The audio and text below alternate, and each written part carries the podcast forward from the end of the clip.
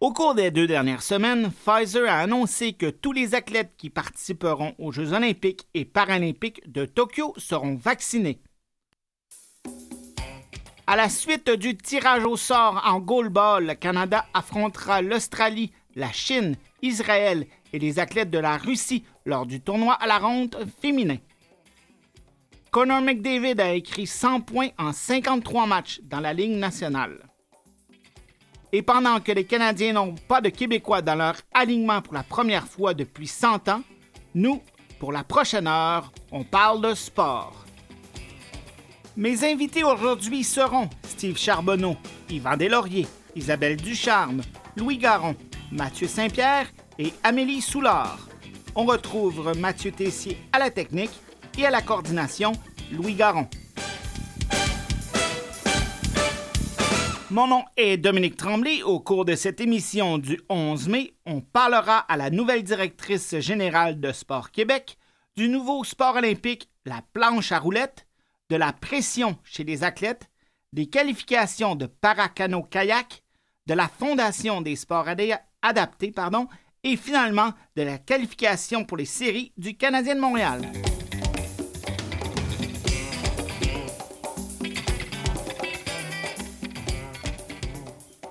Le 13 avril dernier, le conseil d'administration de Sport Québec annonce la nomination d'Isabelle Ducharme au poste de directrice générale. Elle devient ainsi la première femme à occuper le poste et a officiellement débuté hier. Bonjour, Mme Ducharme. Félicitations pour votre nouveau poste. Eh, bonjour. Merci beaucoup. C'est très apprécié. Euh, donc, les premiers 36 heures en tant que directrice générale, ça s'est bien passé? Oui, super bien. Euh, on a souligné un peu partout que vous avez été la première femme à occuper ce poste. Est-ce que pour vous, c'est un honneur important?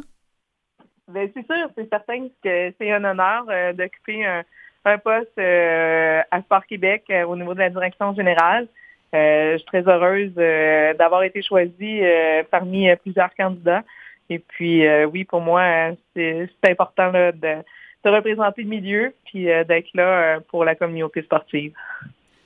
Vous avez été euh, directrice générale de la Fédération québécoise de natation. Puis si j'ai regardé rapidement votre euh, CV, puis je pense que donc vous avez commencé dans le monde du sport à peu près à la, euh, fin de l'adolescence. Puis je pense que on peut être sûr que vous avez occupé à peu près tous les postes possibles entre le bénévole, faire partie des équipes, jusqu'à directrice générale d'un organisme. ah, complètement. Comment vos expériences passées vont influencer votre travail à Sport Québec? En fait, euh, chaque expérience, pour moi, euh, elle va influencer chaque décision que je vais prendre à Sport Québec, puis aussi de la façon que je vais interagir avec chaque personne. Si je vous donne un exemple, euh, j'ai été marqueur et officiel des années de temps en baseball, en softball, en volleyball. Et pour, moi, de, de considérer les officiels, c'est important, c'est majeur pour moi. C'est pour l'avoir vécu, pour vraiment comprendre ça veut dire quoi d'être officiel dans un dans un match euh, où que ça brasse ou qu'il y a beaucoup d'action? Que euh, chaque petite chose, euh, d'être un préposé à l'accueil au gymnase, juste d'accueillir des gens puis s'assurer que le terrain de badminton est super bien monté pour que les gens puissent pratiquer leur sport. Pour moi, c'est aussi essentiel que discuter avec un directeur général ou discuter avec un directeur technique de sport. Fait que chaque éléments que j'ai vécu dans ma vie, autant au niveau organisationnel qu'administratif, que sur le terrain, ou même comme entraîneur, parce que je suis entraîneur euh, de niveau 3. Euh, et puis, pour moi, chaque petite chose que je peux aller chercher dans ces expériences-là, ben, ça fait que je vais pouvoir euh, prendre des meilleures décisions pour le milieu sportif dans les prochaines années. Après plus de, de plus de 20 ans d'expérience dans le monde du sport, c'est quoi votre expérience la plus marquante? Ah, la plus marquante, il y en a beaucoup peux pas vous cacher que euh, d'avoir passé un mois aux Jeux olympiques comme bénévole à Vancouver, euh, principalement au site de Westfleur, pour moi, ça demeure un rêve que j'ai atteint. Euh, mais autant mon expérience que d'avoir été gérer un événement de, de volleyball dans une école qui fait que tous les jeunes se ressemblent à un même endroit, pour moi, c'est c'est différents niveaux, différentes émotions, mais ça devient des expériences qui sont vraiment importante euh, dans tout mon parcours. Pour vous, le sport, c'est rassembleur? Ah, c'est plus que rassembleur. On le voit dans la pandémie. Hein. C'est c'est un microclimat, c'est une façon de vivre en société. Ça, nous amène des valeurs, ça nous amène une façon d'être. Et ça fait que je pense que comme humain, on, on peut s'épanouir complètement grâce au sport. Euh, pour revenir euh, maintenant à Sport Québec, c'est quoi le rôle de Sport Québec? Écoutez, Sport Québec a plusieurs rôles. Euh, le premier que tout le monde connaît, c'est l'organisation des Jeux du Québec, principalement, mais Sport Québec est plus grand que ça. Sport Québec est le représentant de 67 fédérations sportives, 17 URLS, d'une quinzaine d'organismes multisports pour euh, la représentation au niveau euh, du milieu sportif, euh, au niveau du gouvernement, mais aussi dans toutes les sphères dans lesquelles le, milieu sportif peut intervenir, autant qu'une municipalité qu'avec le réseau scolaire ou même le milieu des affaires. Et puis, Sport Québec fait aussi tout ce qui est la gestion de la formation, c'est-à-dire la formation des entraîneurs, le, le PMCE qu'on appelle le Programme national de certification des entraîneurs, euh, le multisport, toute la formation des officiels multisports, ainsi qu'un programme de bourse pour les athlètes qui regroupe, euh, qui est travaillé en collaboration plutôt avec euh, quatre ou cinq fondations. Et puis, c'est aussi le gestionnaire de l'équipe du Québec pour les Jeux de la francophonie canadienne lors des événements nationaux qui, se, qui se déroulent aux trois ou quatre ans. Donc, c'est un organisme qui a beaucoup, beaucoup de, de, choses à accomplir au cours d'une année ou d'une période de quatre ans, comme on, vit souvent pour des jeux. Euh, est-ce que c'est c'est une chose qui est chose qui est difficile à, maintenir en place? Et quel est le rôle d'une directrice générale dans ce contexte-là? Le rôle d'une directrice générale puis d'un directeur général dans la vie, c'est d'être un chef d'orchestre, c'est d'être un, un coach, euh, tu sais, au bout de la ligne, c'est de créer une équipe, puis que chacun a sa position dans l'équipe pour accomplir une mission. Je compare souvent euh, mon rôle à un gestionnaire d'équipe de football. Puis, euh, c'est-à-dire, tu sais, vous avez l'équipe de la défense, vous avez l'équipe de il y avait le batteur. Chacun a son petit rôle, puis au bout de la ligne, on est tous là pour accomplir une, mission. Puis là-dedans, il y a un chef d'orchestre. Mais pour moi, c'est comparé à, à, cette personne-là le, rôle d'un du directeur général de Sport Québec. J'ai été athlète là, dans la fin de, fin des années 90, début des années 2000. À ce moment-là, le Québec a souvent été reconnu comme un leader en ce qui concerne le sport amateur. Euh, depuis ce temps-là, je me suis un petit peu éloigné directement de la chose. Mais est-ce que vous pensez que le, Québec est encore un leader en termes de sport amateur? Moi, je pense que oui. Pense que oui, le Sport Québec, euh, puis le Québec, dans tout le milieu sportif, on est souvent en avant-plan au niveau des événements, au niveau de l'organisation, au niveau de la préparation des athlètes, euh, de l'encadrement de nos équipes, euh, des outils qu'on développe. Euh, pour discuter régulièrement avec le niveau national dans plusieurs sports, le Québec a toujours sa place importante. On, moi, je viens de la natation, vous l'avez su, euh, le Québec pour Natation Canada était essentiel au développement de l'équipe nationale. pour moi, cette réalité-là, elle n'est pas différente à la natation qu'au euh, karaté ou euh, au taekwondo ou au baseball. Le Québec, dans le Canada, a sa place, puis on la prend aussi, on la prend bien. Je pense qu'on on est toujours on est toujours présent, puis il faut être encore plus présent, puis encore pousser encore plus loin. Et euh, donc, au cours des prochaines semaines, vous allez vous acclimater au nouveau rôle. Mais quel est le, le premier dossier que vous voudriez vous attaquer ou que vous devez vous attaquer? Ben, tu sais, euh, j'ai pas le choix de le dire, c'est la relance du sport au Québec. Je sais que les gens sont tannés d'entendre la pandémie, mais moi, c'est pas de la pandémie que je veux parler. Je veux qu'on adresse à ce que les jeunes et les moins jeunes puissent remettre un pied sur un plateau sportif et retrouver le sourire ça, pour moi, c'est la priorité numéro un qu'il faut faire. Il faut que les gens puissent réapproprier leur environnement sportif et puissent euh, l'apprivoiser avec les nouvelles règles sanitaires, mais au moins s'épanouir sur, euh, sur un plateau sportif. C'est essentiel. Euh, j'ai d'ailleurs parlé avec votre présidente, Mme Gosselin, il y a quelques semaines, puis on disait que ça a été avez un bon travail d'équipe des fédérations euh, provinciales pour promouvoir la, réinsertion dans le sport. Donc ça, c'est ça, c'est une bonne chose. Puis on espère que ça va continuer. Complètement. Il faut. C'est essentiel. il faut que les jeunes n'aient pas peur de se cacher pour faire du sport. Il faut que les jeunes, euh, puis les moins jeunes, parce que je le dis souvent en entrevue, pour moi, là, de voir une personne sur un, un plot d'effort à 90 ans, pour moi, c'est aussi important que le petit jeune qui lance son ballon de basketball dans le panier c'est essentiel que les gens puissent euh, revenir euh, sur les terrains. Et euh, en terminant, 30 secondes, peut-être 45 secondes, au début du mois de juin, vous allez avoir un gala qui va célébrer la, dernière, la, dernière année qu'on vient de passer. C'est un peu différent. Est-ce que vous pouvez rapidement nous en parler? Oui, effectivement. La différence cette année, c'est que c'est un peu comme l'année dernière. Ça va être une émission à RDS qui aura lieu le 10 juin 2021 à 19h sur RDS 2. C'est euh, une fête du sport, c'est de célébrer ensemble les athlètes de la dernière décennie, euh, tous ceux qui ont pu euh, se démarquer et aussi de, reconnaître les gens qui ont œuvré dans la pandémie et qui, qui se sont démarqués à leur façon pour que les activités sportives puissent reprendre. C'est euh, une émission à ne pas manquer. On est toute l'équipe de Sport Québec travaille euh, d'arrache-pied pour vous livrer le, meilleur gala, je vous dirais, sportif au Québec euh, qu'il faudra écouter sur RDS le 10 juin prochain.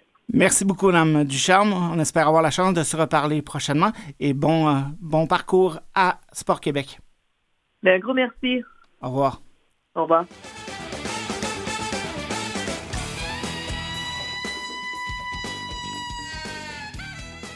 Alors, on rejoint Yvan au bout du fil qui va nous parler d'un nouveau, nouveau sport olympique. Euh, Yvan, qu'est-ce que tu as découvert pour nous? Bonjour. j'ai sûrement découvert pour vous parce que, mettons que le skateboard et moi, euh, c'était deux choses. Et là, est-ce que c'est plus un 1,5, un 1? Ah, c'est plus que 1, mais c'est pas encore. Euh, ben, on est encore proche du 2, là, mettons. OK. Mais si jamais, puis je l'espère vraiment beaucoup, il y a des Jeux olympiques cette année, puis qu'on puisse les voir, c'est sûrement une compétition que je vais regarder avec beaucoup d'intérêt. Et la compétition en planche à roulettes, ça fonctionne comment? En skateboard, c'est deux, il y a deux types de compétitions, autant pour les hommes que pour les femmes. Il y a le park puis le street, donc le, le, parc de, skate, de skateboard et la rue. Donc, un peu ce qu'on trouve sur notre coin de rue chez nous, là, quelque chose de ce genre-là. Là. Genre, genre, genre, c'est une compétition. Dans la rue, c'est une compétition qui va se dérouler sur un parcours rectiligne ayant l'aspect d'une rue, avec des escaliers, des rampes, des bordures, des bancs, des murs et des pentes. Et chaque skater, c'est le terme qui est utilisé, s'exécute individuellement et utilise chaque section pour démontrer un éventail de techniques ou de figure. Et là, il y a un jugement, comme au patinage artistique. Un peu comme un peu de la, planche, en, euh, planche à neige en hiver. En fait, la planche à neige en hiver, ça va, euh, ça va se comparer davantage au parc, qui est une qui se déroule sur un parcours en creux. Euh, tu sais, il y a la, fameuse compétition là, en hiver dans le tube.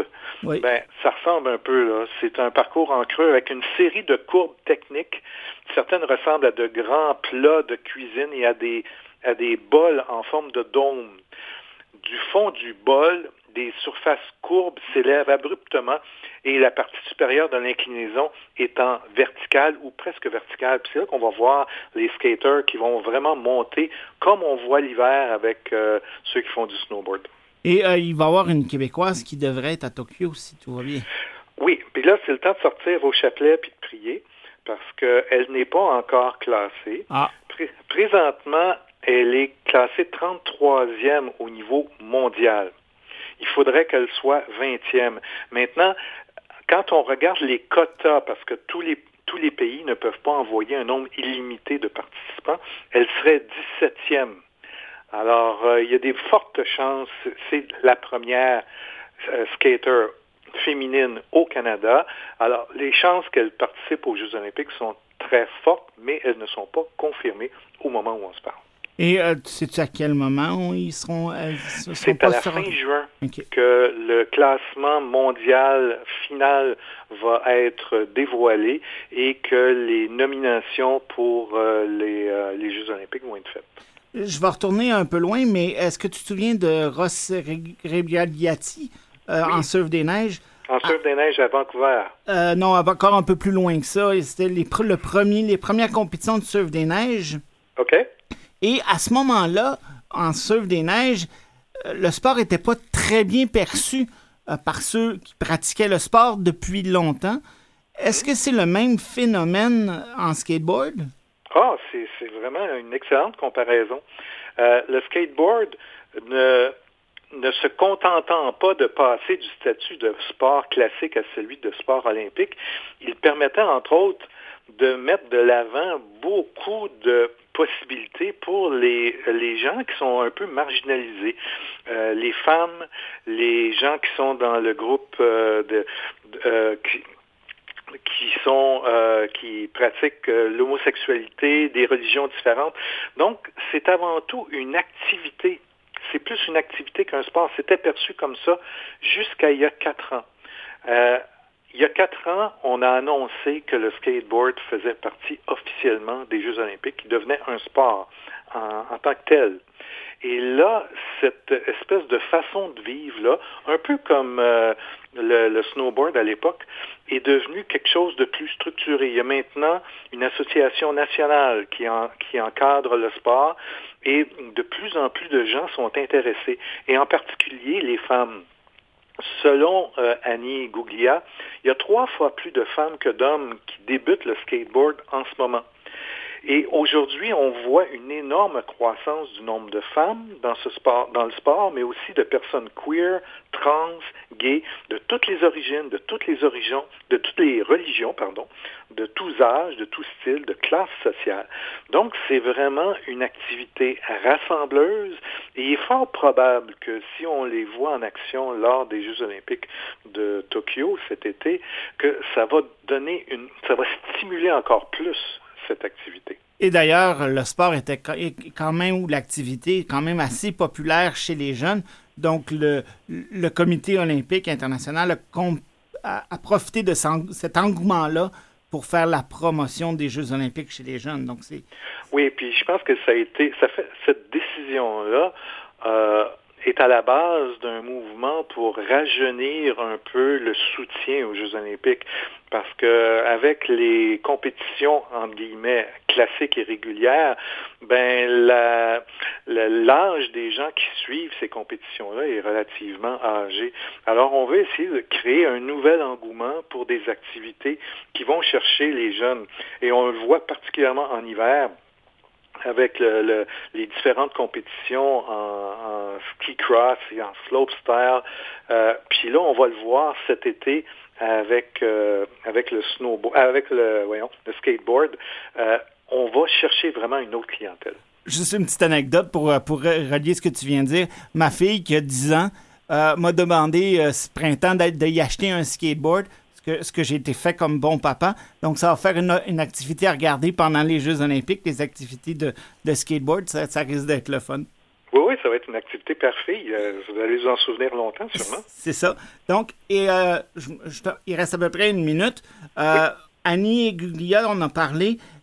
Rôle d'activiste, d'athlète, comment elle, elle, elle, prend ça? Tu en as parlé un peu, là, que c'était important pour le sport. Comment elle, elle, vit ça? Elle, elle a failli quitter le sport à un moment donné dans sa vie parce qu'elle a participé à des, à des compétitions de Coupe du Monde et les femmes avaient la, femme qui gagnait le, la compétition gagnait à peu près 1000 dollars pendant que l'homme pour la même compétition gagnait 15 000 dollars. Alors elle, elle a un peu lâché ça jusqu'au moment de l'annonce des Jeux olympiques où elle revient. Euh, c'est une femme qui est extrêmement intéressante. Euh, elle a un diplôme en études des sciences de la gestion de l'UCAM avec un, elle est bachelière en marketing. Elle se sent comme une porte-parole à toutes les, sur toutes les tribunes où elle est. Elle parle du fait qu'elle est gay, elle, elle parle des femmes, elle parle de toutes les autres type de, de gens qui pratiquent ces activités-là. C'est vraiment une personne extraordinaire à suivre et je l'espère qu'on va pouvoir la suivre dès cet été. Ben, J'espère aussi, et si vous voulez en connaître un peu plus sur euh, Madame Annie Guglia, on peut lire un portrait sur elle sur le site de Radio-Canada Sport. Merci beaucoup, euh, Yvan, pour euh, ton intérêt pour le skateboard.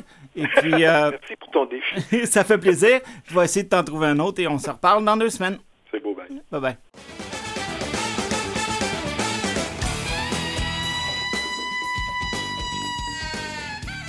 Depuis quelques semaines, le joueur de hockey Jonathan Drouin est à l'écart du jeu pour des raisons personnelles. Sans qu'on sache vraiment la raison, les analystes qui couvrent les Canadiens mentionnent que la pression est un facteur important dans la décision. Je joins Amélie Soulard, préparatrice mentale à l'Institut national du sport du Québec, pour parler de pression ou de la pression qui peut affecter les athlètes de haut niveau. Bonjour Amélie, ça va bien? Bonjour, ça va très bien. Dans ton expérience, quand on parle de pression, euh, c'est quelque chose qui est difficile à gérer pour les athlètes de haut niveau? Bien, en fait, c'est quelque chose qui est, euh, qui est très souvent présent dans l'univers du sport de haut niveau. En effet, parce que la pression, elle peut venir de, de l'extérieur, elle peut venir des enjeux d'une compétition, elle peut venir euh, euh, de bourses qui sont possibles d'avoir euh, si on, atteint un certain niveau, si on gagne des matchs, euh, mais elle peut aussi venir de soi-même. les athlètes sont très bons à se mettre eux-mêmes de la pression. Donc, oui. Tu peux continuer. J'allais dire, en fait, en fait, c'est ça, c'est souvent cet aspect-là de la pression qui est plus difficile à gérer puisque la pression de l'extérieur, bien souvent, on réalise euh, que, ça fait partie des éléments qu'on ne contrôle pas. Alors que la pression qu'on se met nous-mêmes, bien, on, peut en prendre conscience et on peut commencer justement là, un, travail de transformation euh, pour, euh, ben, pour se mettre un peu moins de pression, pour, pour percevoir, interpréter les choses d'une façon différente. Est-ce que c'est la pression peut être tellement forte qu'on qu'on peut arrêter de pratiquer le sport? Tout à fait. Tout à fait. La pression peut devenir tellement forte, tellement difficile à, supporter que, la seule issue qu'on voit, ben, c'est l'abandon de notre pratique sportive. Euh, ça, peut, ça peut en venir là, tout à fait. Hein. En fait, la, pression, c'est un des facteurs euh, qui peut mener à un épuisement, euh, un épuisement professionnel ou un épuisement sportif, tout à fait. Et euh, donc, évidemment, euh, toi, comme préparatrice mentale, on ne veut pas que quelqu'un euh, arrête de pratiquer son sport, que ça fait des années qu'il adore le faire. Donc, quel outil tu peux donner pour à un athlète pour diminuer la pression des, choses concrètes, par exemple? Ben en fait, si, je reprends là, ce, que, ce, que, vous venez de dire, d'abord, on ne va pas en tant que, préparateur mental, il ne faut pas assumer que euh, l'athlète adore son sport. Euh, il, faut, poser la question, il faut explorer cet aspect-là. Est-ce qu'on aime encore ça? Est-ce qu'on le fait encore pour les mêmes raisons qu'on le faisait au début? Par exemple, euh, si on regarde les athlètes de haut niveau, ben, ils ont une carrière souvent là, d'une dizaine d'années derrière, derrière eux euh, et, les raisons ont changé. Pourquoi ils, poursuivent euh, leurs objectifs, pourquoi ils font leur sport. Donc, c'est important de revisiter ça. C'est important de revisiter le pourquoi et euh, qu'est-ce qui fait qu'ils aiment ou qu'ils n'aiment plus leur sport. Est-ce que c'est une des premières interventions qu'on fait là. Est-ce que c'est un exercice qu'on que, qu'on doit faire souvent de, de, remettre en question de, le pourquoi on le fait, puis on, des choses comme ça? Mais je pense que c'est un exercice qui, est sain d'être fait périodiquement. C'est-à-dire euh, à, certains moments de transition, après une saison, par exemple, hein, où on va faire un bilan, euh, on, se repositionne. On se dit, ben OK, j'en suis où en ce moment dans, dans ma vie, dans ma carrière? Puis est-ce que j'ai est-ce que j'ai encore la passion? Est-ce que j'ai encore la flamme? Est-ce que j'aime encore ça? Euh, si j'aime encore ça, est-ce que est-ce que je m'en vais dans la direction que je veux donner à ma carrière? Euh, est-ce que je suis en voie d'atteindre mes objectifs ou est-ce que peut-être je dois me fixer de nouveaux objectifs?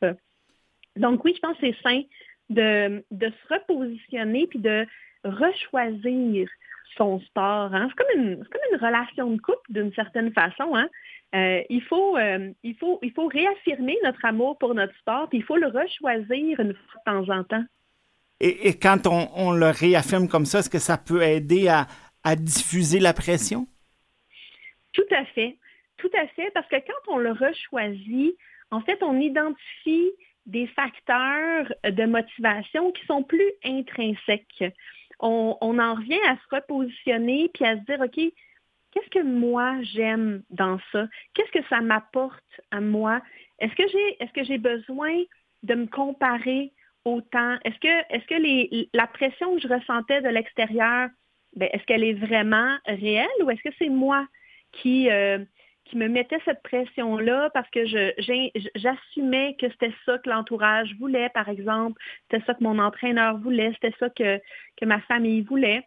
Donc, il y, a y a un repositionnement, mais il y a aussi une remise en, en perspective de ces facteurs-là. Puis souvent, on va, on va se dire, ben, en effet, j'avais peut-être une vision, euh, c'était peut-être pas la, bonne vision que j'avais. Puis là, je vais choisir de, faire mon sport pour moi. Tu sais, je vais, je vais choisir peut-être de faire pour des, les raisons qui, qui, sont, qui me sont propres, pour mes objectifs qui me sont propres. J'ai moins besoin de, de me comparer, j'ai moins, besoin de plaire, je le fais plus pour moi. Un élément aussi que, que, que l'on mentionne souvent, euh, la, en anglais, performance on demand, d'être capable de performer quand ça compte ça, ça c'est important pour un athlète de haut niveau. Est-ce que c'est quelque chose qu'on peut s'entraîner ou c'est quelque chose qu'on a en nous? Ben, c'est sûr que, que, là, vous parlez à une préparatrice mentale. Moi, je crois fermement que c'est quelque chose qu'on peut entraîner hein, à travers justement l'entraînement mental. Euh, de performer sur demande, en fait, hein, ça veut dire de performer même quand les conditions ne sont pas idéales. Puis, ben c'est vrai, pas juste pour les athlètes, c'est vrai pour tout le monde. Les conditions sont rarement idéales. On n'aura jamais les conditions parfaites pour performer. C'est donc de, de, de, pratiquer, de s'entraîner à performer malgré les contraintes. Des fois, ça va être, des fois, ça va être la température, le climat. Des fois, ça va être, euh, euh, ben, je me sens pas euh, très en forme, je, je suis malade, etc. Mais comment est-ce que je peux euh, aller Amélie, chercher mes ressources. Oui. Je dois mettre un terme à l'entrevue. Il reste juste 10 secondes avant la pause. Je te remercie beaucoup. On pourra continuer plus tard et on revient après la chanson.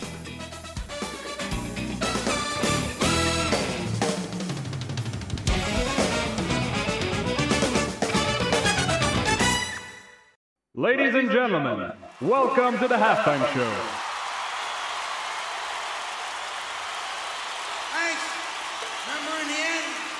Nobody wins unless everybody wins.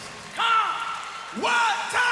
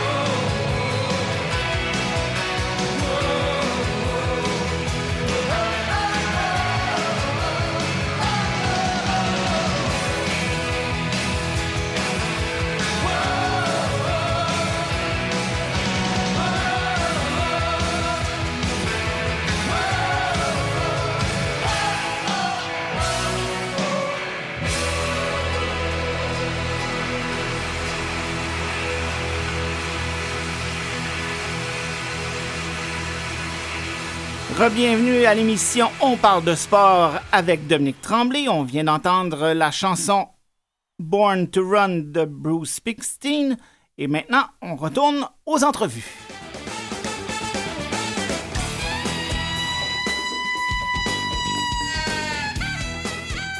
Après plusieurs mois d'attente, Mathieu Saint-Pierre de Shawinigan a la chance d'obtenir son jeu pour les Jeux paralympiques de Tokyo lors de la dernière étape de qualification en paracanoë.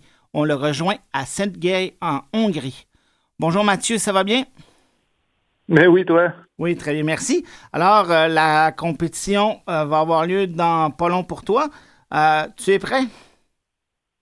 Oui, je pense que oui. On, on a fait ce que j'étais capable de faire, le nécessaire. On va voir, euh, c'est la première compétition en deux ans aussi. Là. C'est- Ça, a été, euh, ça a été sur pause pas mal avec la COVID. Mais oui, oui, on est toujours prêt. tu es arrivé euh, en Hongrie depuis quelques jours. Qu'est-ce que tu as fait depuis euh, que tu es arrivé? Euh, Sérieusement, euh, j'ai stressé un peu parce qu'on est arrivé samedi, puis ils ont comme égaré euh, nos valises qui avaient mon équipement pour euh, pouvoir euh, ramer. Puis on a juste reçu une des deux, une chance, c'est le nécessaire, c'est mon siège adapté. On l'a reçu euh, hier au matin. Que, au moins, puis je course euh, jeudi, que non, au moins là, ça c'est correct. Mais il manque toujours une valise, mais c'est pas, c'est pas trop grave. Là. Au moins, au moins, euh, on était capable d'aller ramer un petit peu. Au moins, tu vas pouvoir ramer. Le linge sera pas nécessairement le plus propre, mais au moins, tu vas, tu vas pouvoir ramer, c'est ça? Ouais, ben l'autre valise, c'était la valise à mon coach, que c'est lui qui est obligé d'aller s'acheter du linge euh, au magasin. Ah, ça, c'est pas si pire. C'est correct.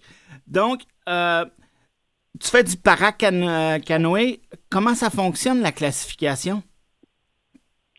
Euh, ben, dans le fond, ça va selon ben, les classificateurs. ils ben, c'est pas mal comme dans tous les sports. Les, les classificateurs, ils vont évoluer sur une table euh, avec euh, plusieurs personnes pour voir euh, jusqu'où tes fonctions ils vont, euh, jusqu'où tes, tes lésions, avec tout ton dossier médical. Puis après ça, ils vont t'évaluer sur l'eau avec des caméras pour euh, pouvoir juger, mettons, tu es dans quelle catégorie, parce que trois catégories.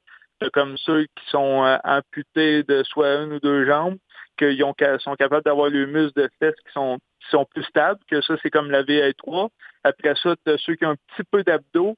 Ça, c'est comme moi, mettons, je suis VL2. Puis ceux qui vraiment, c'est à partir des pecs en montant, ça, ça, ça tombe dans la catégorie VL1. C'est comme ça ça marche avec le- les classifications. OK. Et euh, pour euh, te qualifier pour euh, Tokyo, qu'est-ce que tu devras faire? Ben, dans le fond, ce qui est la Coupe du Monde, les championnats du monde qu'on avait eu en 2019, il- ben, ça comptait comme pour les, les, les prochains Jeux. Ils prenaient les six premiers pays, que dans le fond, même si, mettons, il y avait deux Brésiliens devant moi ou euh, deux, deux personnes de la Russie, mais ça comptait pour un pays pareil. Puis là, euh, ici, ils vont prendre les quatre prochains pays, pour, dans le fond, pour qu'on tombe à 10 pays que c'est ça. Je peux finir autant 9e, 10e, puis que ça soit je sois quand même classé. On va le savoir après la course. Là. Et puis, euh, les installations en Hongrie où vous êtes, là, ça, euh, est-ce que c'est bien comme installation? Oui, oui, c'est vraiment bien. C'est super. tu sais, Ça fait, je pense que c'est la troisième fois qu'à date on vient, mais tu sais, les- l'hôtel, tout est super, le, le parcours, tout. euh, C'est sûr que les mesures sanitaires, c'est un petit peu plus, euh, mais c'est mieux comme ça aussi. Là, tu sais, c'est- vraiment safe. Là. C'est- Je trouve ça bien. Là. Si on compare avec le, le, le, le site de- d'aviron, le, le site d'aviron et de canot qu'on a à Montréal, là, pas loin de, de l'île Sainte-Hélène et l'île Notre-Dame, est-ce que ça ressemble un peu à ça ou c'est encore mieux? C'est encore mieux. C'est un, petit peu, mais c'est encore mieux point de vue. euh, c'est- plus grand. C'est surtout les, les points de vue euh, pour euh, les, les, bateaux pour pas faire de vagues ou ben non pour les côtes pour pouvoir suivre le, parcours. Le parcours il est vraiment beau. Puis en même temps, c'est non, c'est il est vraiment bien fait. Là. Puis les, hangars à bateaux aussi, c'est non, je peux te dire est quand même c'est un des plus beaux sites que j'ai vu à la date en quatre ans. là. OK. Euh, toi, euh, quand même, ça fait pas longtemps que tu fais du para-canoë, mais tu as quand même beaucoup d'expérience en canot avant ton accident pour devenir euh, paraplégique quand même. Oui, oui, oui. J'ai quand même pagayé depuis l'âge de c'est 18 ans. Je pense que j'avais commencé le canot marathon. C'est c'est des courses d'environ, ben, ça variait de 1 heure, 2 heures. Euh, la plus grosse qu'on avait au Michigan, c'était 17 heures sans arrêt pour euh, changer à des courses de une minute. c'est différent. Mais c'est une chance que j'ai une bonne base. J'ai essayé le kayak au début, puis c'est différent beaucoup, beaucoup, beaucoup. J'ai la stabilité, tout. J'ai beaucoup de misère à m'adapter. Même je suis pas encore capable en kayak. que C'est pour ça que le, le trigger ou le VA, ça, ça ressemble plus au même coup d'aviron que, que j'avais précédemment. OK. Donc, le fait d'avoir eu un an de, de, de break là, pour toi, ça a été quelque chose de, de positif? Oui, oui, oui, ben, j'apprends, c'est ça, parce que j'étais encore en apprentissage. là, tu sais. Il a fallu qu'on change beaucoup de beaucoup d'équipements, beaucoup, ben, veux, veux pas. L'accident était quand même récent que j'avais eu. On, on, on trouve de la mobilité de, de plus, mais on travaille des. C'est un autre monde, là, ces gars. On, on apprend à faire avec euh, avec ça, puis en même temps, j'ai j'ai pu travailler un petit peu plus ma technique, un petit peu plus mes faiblesses. Puis moi, moi, ça me j'aimais mieux ça. Puis euh, pour toi, est-ce que l'athlète de, de maintenant est, est, est de loin différent de, de, ce qu'il y a, de ce qui était il y a 12 mois? Ah oui, oui. Oui, j'ai j'ai été capable, euh, j'ai appris gros, je me suis assis gros avec les entraîneurs, puis même au gym, au gym aussi, euh, j'ai on a été capable de faire un bon plan, puis je suis capable de le suivre, de, de me sentir bien. C'est sûr, comme on dit, les, les- mon opération, ça, ça me ralentit un petit peu, mais ça a été juste un mois. là. Puis après ça, on, on a continué à. J'ai confiance. J'ai confiance aux moyens. Et si on veut euh, suivre tes résultats euh, jeudi, comment on peut faire ça? Euh, c'est sûr qu'il doit les, il, il va, il va les avoir sur Canoë Kayak Canada ou ben non sur euh, Planète Cano. On va être capable de, on va être capable de suivre les courses en direct. Moi, c'est, ça devrait être, je pense, c'est jeudi à 2 heures ma course, heure d'ici. Puis au Québec, d'après moi, ça va être plus le, le matin. Euh, alentour de, de, de 7-8 heures le matin, Ouais, au- ouais, enfin ça, aux alentours de 7-8 heures. avec notre bol de céréales, euh, Mathieu, on va regarder ça avec euh, ferveur, en espérant que tu puisses euh, décrocher ton billet pour Tokyo. On te souhaite la meilleure des chances et puis on s'en parlera prochainement. Ben merci, c'est super gentil. Merci beaucoup.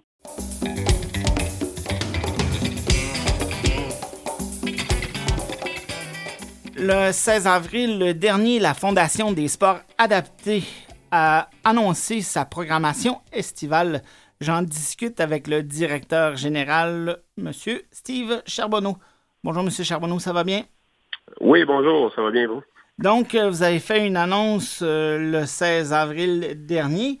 Euh, considérant la situation dans laquelle on se trouve, euh, vous êtes confiant de pouvoir tenir vos, vos activités?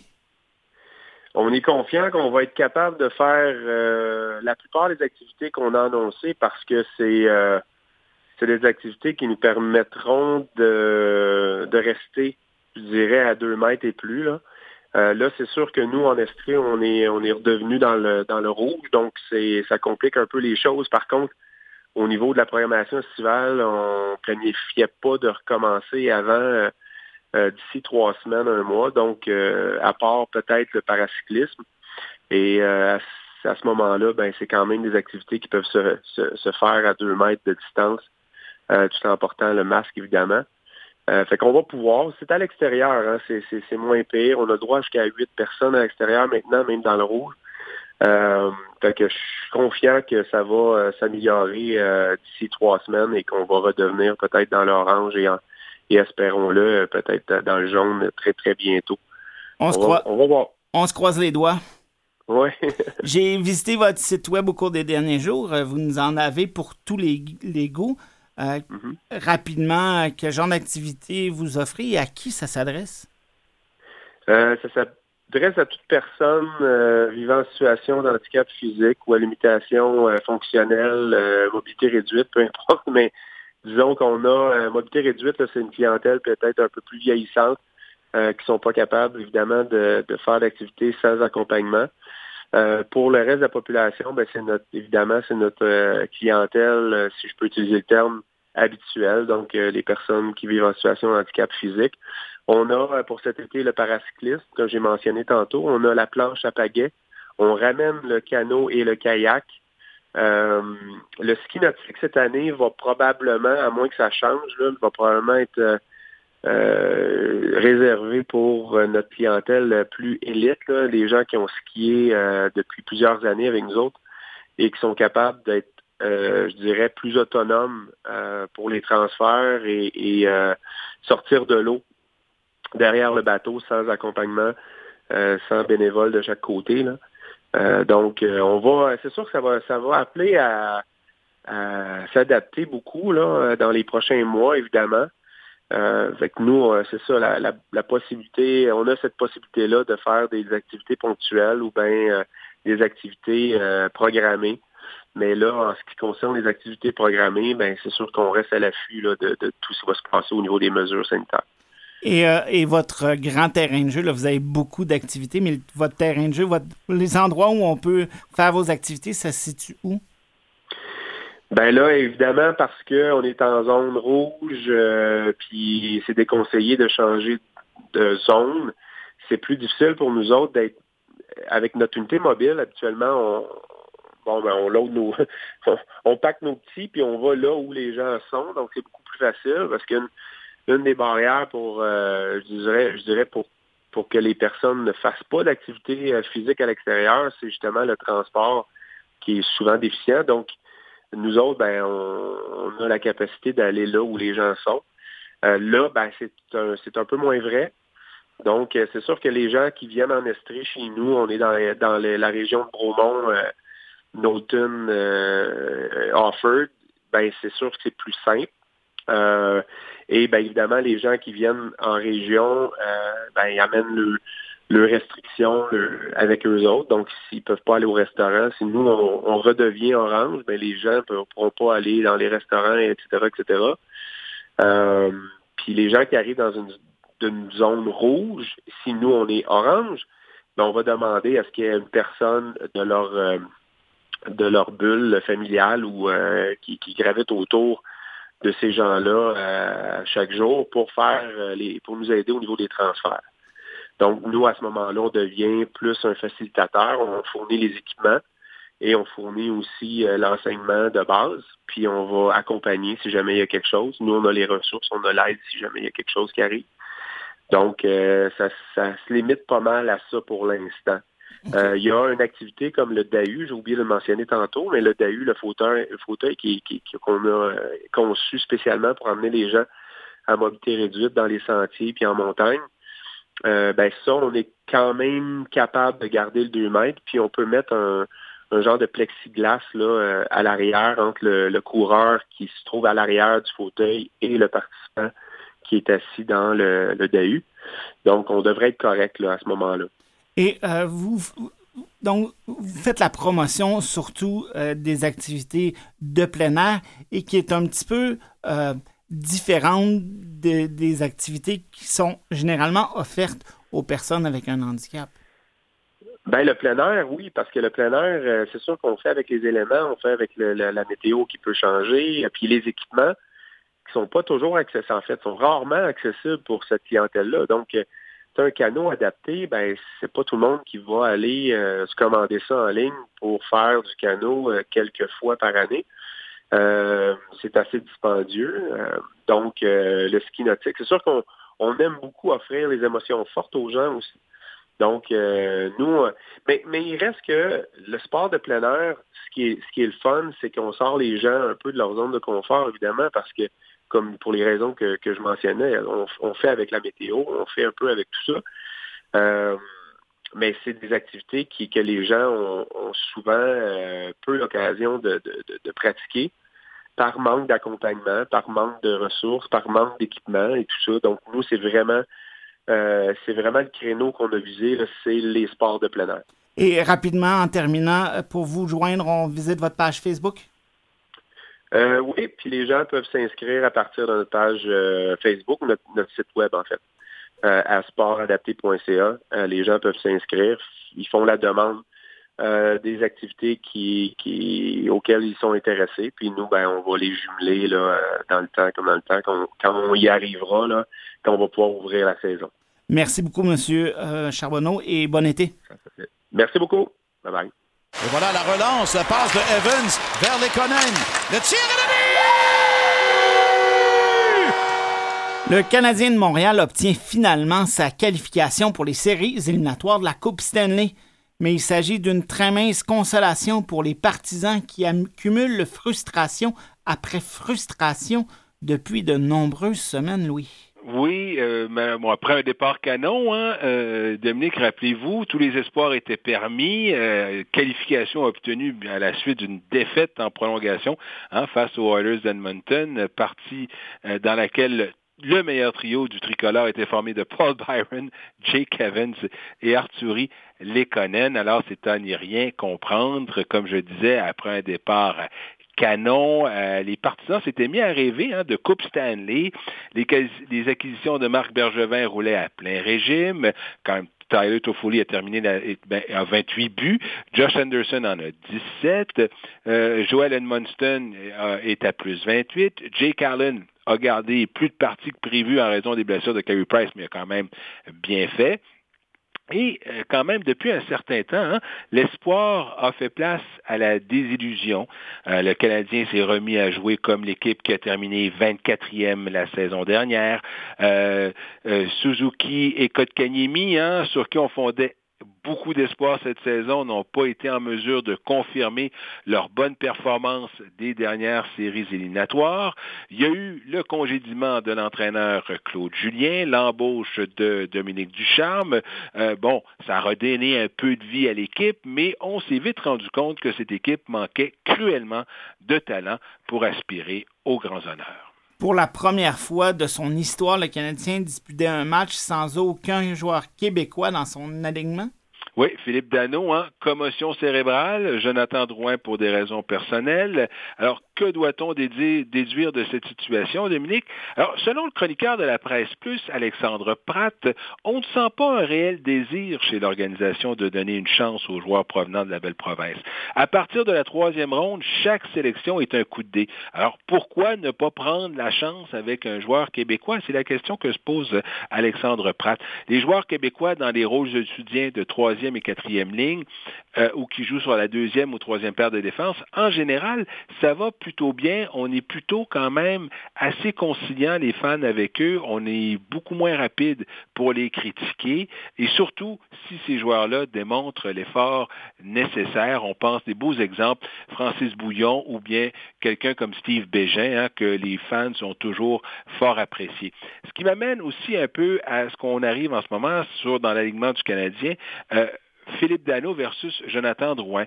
Philippe Dano est un joueur très apprécié. Hein. C'est un joueur de, c'est quand même, il, joue parfois le rôle de premier centre du tricolore, mais c'est un joueur quand même de troisième trio. C'est un excellent centre défensif qui peut euh, pivoter euh, une ligne, qui peut jouer contre les meilleures lignes adverses. Euh, excellent sur les avant excellent au cercle des mises au jeu. Et pour ce qui est de Jonathan Drouin, hein, euh, c'est plus difficile pour des joueurs comme des joueurs talentueux comme Drouin parce que euh, ils ont un peu le statut de joueur étoile et un joueur étoile francophone à Montréal, vous savez comme moi, ça doit performer.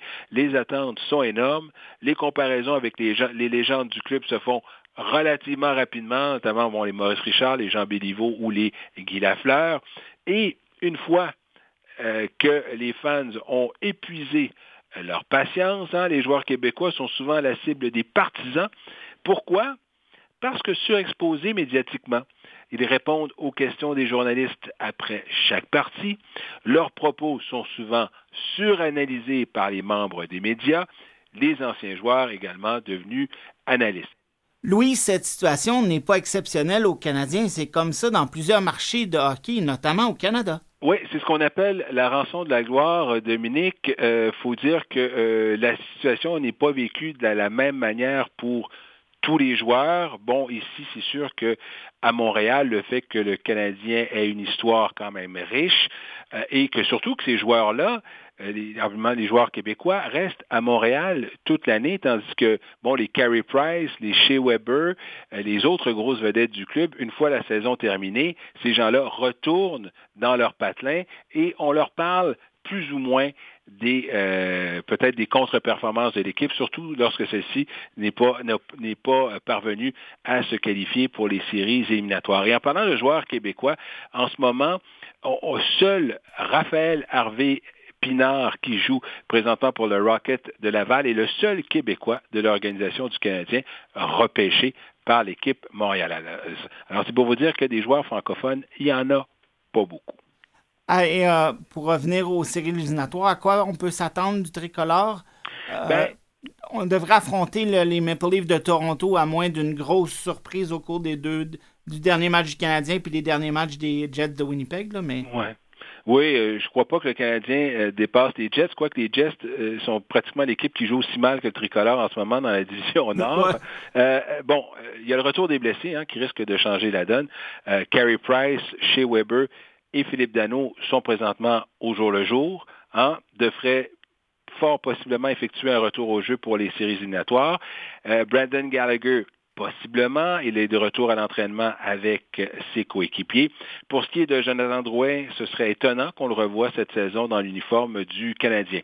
Alors, avec l'ajout des quatre vétérans que je viens de vous mentionner, le Canadien peut aspirer à vendre chèrement sa peau, Dominique, mais en toute objectivité, Toronto représente une bien meilleure formation avec les Austin Matthews, Mitch Marner, John Tavares.